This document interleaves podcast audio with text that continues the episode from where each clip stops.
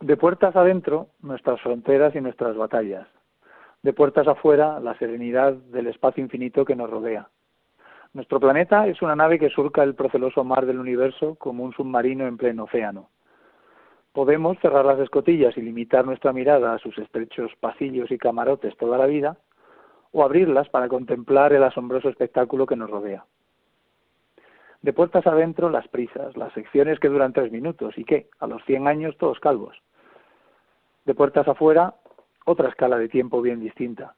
Trece mil millones de años de historia del universo antes de llegar a nosotros. Podemos quedarnos en nuestro pequeño entorno, en mi barrio, mi pueblo, a mí que no me saquen de España, o convertirnos en viajeros deseosos de conocer otros lugares, otras condiciones de vida. Es lo que yo llamo pasar de la geografía a la cosmografía, de conocer las regiones, los países y los continentes, de aquí se entiende, a adentrarnos en los planetas, estrellas y galaxias vecinas, al infinito y más allá, que decían en Toy Story.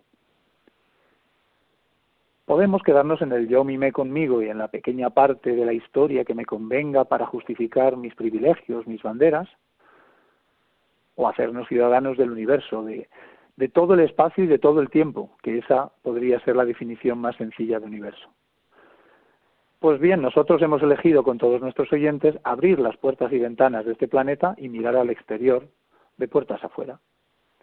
Este viaje nos llevará a los últimos lugares descubiertos por el hombre, como esos siete planetas extrasolares que orbitan junto a la estrella TRAPPIST 1 o algún otro con mejores condiciones de habitabilidad. A nuestros vecinos del sistema solar, como Encélado, la luna de Saturno en la que se busca vida.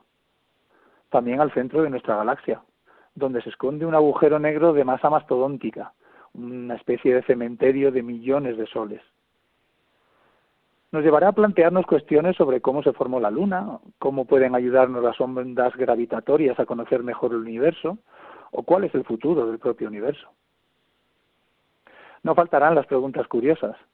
¿Se pueden buscar restos de civilizaciones alienígenas en nuestro sistema solar? ¿O yo qué sé, sembrar patatas en Marte? Bien, de momento, si queréis escribir al programa, no olvidéis añadir, después de donde pone España y Europa, las siguientes señas. Sistema solar. Galaxia Vía Láctea.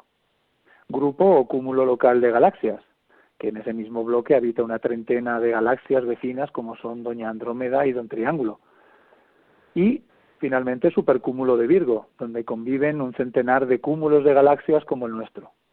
Si no, el cartero cósmico no nos encontrará. Y ahora, ¿sabes a qué velocidad te estás moviendo en el espacio mientras escuchas el programa? La respuesta en la próxima semana en De Puertas Afuera.